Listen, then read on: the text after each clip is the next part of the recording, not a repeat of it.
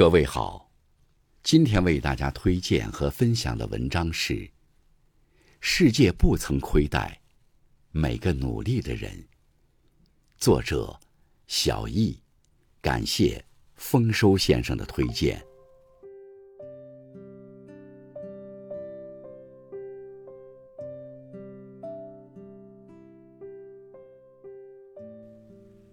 几年前。站在一所名校的门前，女友痛斥考研的郑哥。所有人都误以为这里是梦开始的地方。我想告诉你，这里也是梦破碎的地方。郑哥说他太悲观，女友怪他不现实。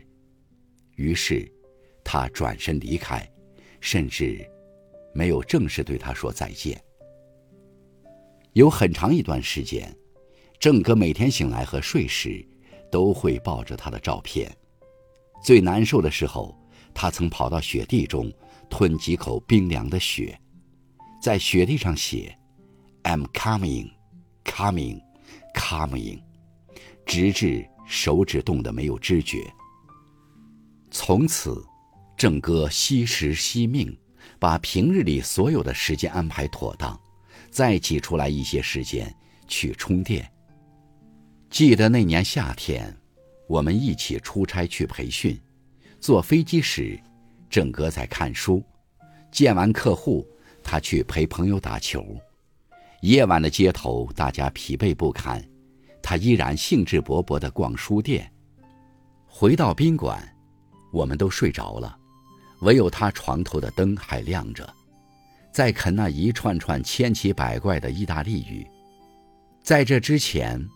好学的他，已学会了日语和法语。最终，郑哥考上那所名校的硕博连读。在庆祝的 party 上，郑哥依然低调，也依然对前女友念念不忘，误以为他在外面受伤了还会回来。我们对他的这段感情早已没了兴趣，倒是觉得几年来，郑哥逐渐变成了一个充满魅力的男人。就像 Superman。这几年来，他会每天凌晨四点半起床读书，坚持夜跑，在时光的流逝中，恍然从一个二百多斤的胖子瘦到了颜值爆表，从一个格子间的眼镜男一跃读到了男博。郑哥早已不像最初的那么自卑，他可以赫然而立在一群姑娘中侃侃而谈。悲伤的时候，看看浩瀚而遥远的银河系，想象自己不过是一粒尘埃，那点伤心事就会瞬间乌有。被困惑缠身，听听量子力学，原来身上的每个细胞都蕴含力量，可以听从意念的指挥。没有做成的事情，多半是因为没有持续用力。总之，每一件乱如麻的事，他都能很快理顺。我一直觉得，这位罕见的 Superman 就站在我们的未来，思维理性，言辞感性，可以为任何人指点迷津，让周围的人五体投地。如此智商超群、博学多见的郑哥，最思念的，却是雪地里挣扎的时光。毕竟，有些黑夜。只能独自穿过，有些寒冷，只能一个人懂得。郑哥常常说，其实人和人的时间是不等值的。比如凌晨四点半，大多数人还在梦中撒欢，哈佛大学却早已灯火通明。还有那位灌篮高手科比回答记者，每天都会在此时醒来去打球，不投进一千球。绝不结束。这种不等值会随着时间的流逝，把我们之间的距离拉得越来越远。我想，大概正是这种不等值，把郑哥一推再推，推向另一个我们可望而不可及的高处吧。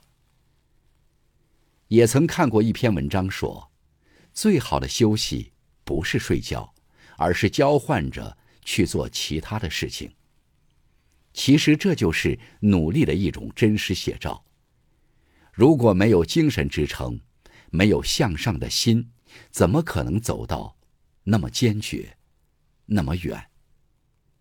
我们在崇拜萨珀曼对传奇的正格充满敬意时，若回头看看从前，不难发觉，我们曾经也不过是个普通人，一步步走过来，成就了现在的自己。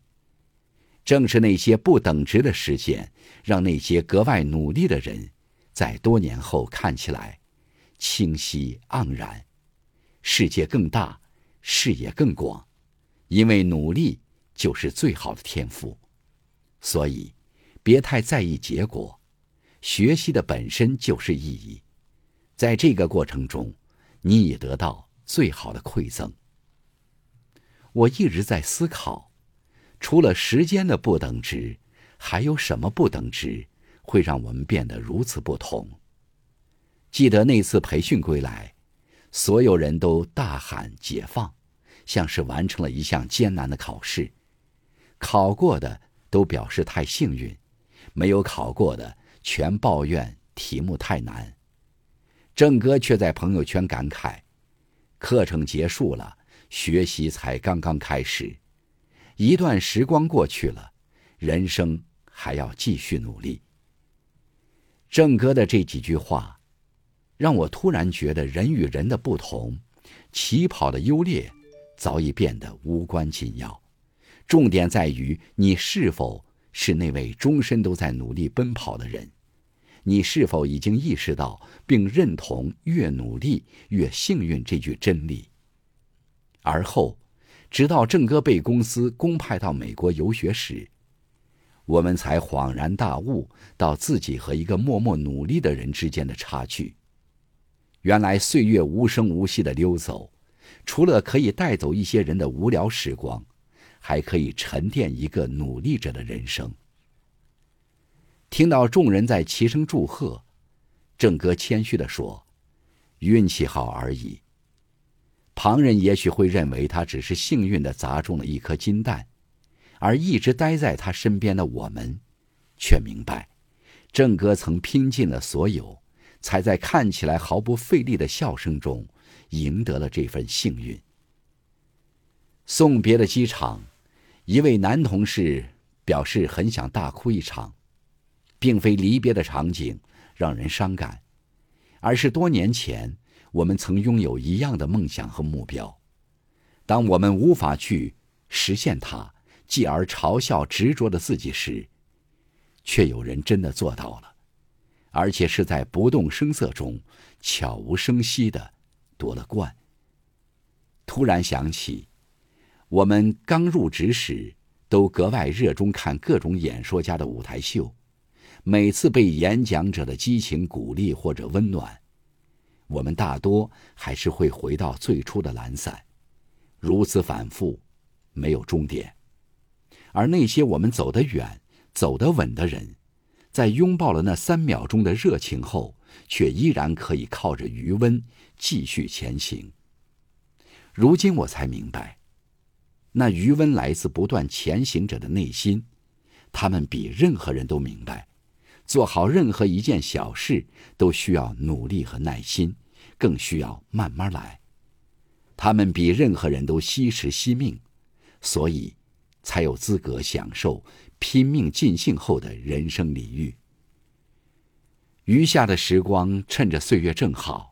带着内心热忱，朝心之所向往前走吧。相信世界不曾亏欠每一个努力的人，也会记得每个人的梦想。